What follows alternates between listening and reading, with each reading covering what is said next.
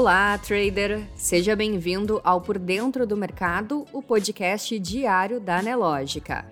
A partir de agora, você confere os acontecimentos e dados econômicos que vão movimentar o mercado financeiro nesta quarta-feira, 17 de agosto. O Ibovespa abriu em baixa hoje, após renovar na véspera máxima em quase quatro meses.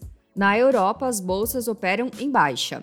Na Ásia, as bolsas fecharam majoritariamente em alta, após sinais de que o governo chinês está disposto a dar mais apoio para conter a desaceleração da segunda maior economia do mundo.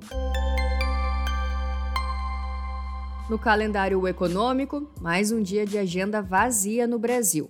Já nos Estados Unidos, o Departamento do Comércio divulgou hoje que as vendas no varejo do país permaneceram estáveis em julho, totalizando 682,8 bilhões de dólares. O desempenho das vendas veio abaixo do projetado pelo mercado, de alta de 0,1%.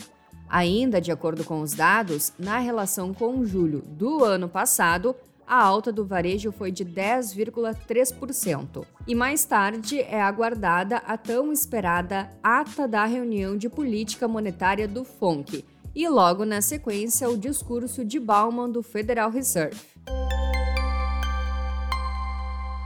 Na economia, a FGV informou hoje que o Índice Geral de Preços 10, o IGP-10, caiu 0,69% em agosto no mês anterior, o índice havia registrado variação de 0,60%.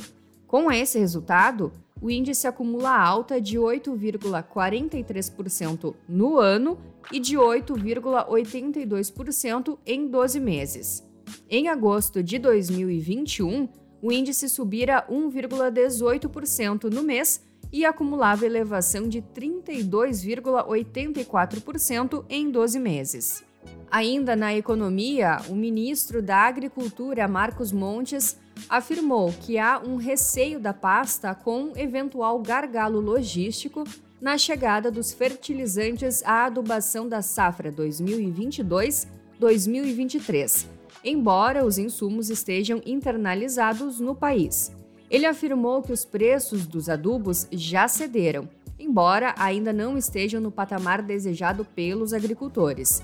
O abastecimento interno de adubos para a safra de 2022-2023 era uma das principais preocupações do setor produtivo após a eclosão da guerra entre Rússia e Ucrânia. Na área internacional, o crescimento econômico da zona do euro foi ligeiramente menos robusto no segundo trimestre do que o estimado anteriormente, mas ainda assim forte. Mostraram nesta quarta-feira dados revisados da Agência de Estatísticas Europeia.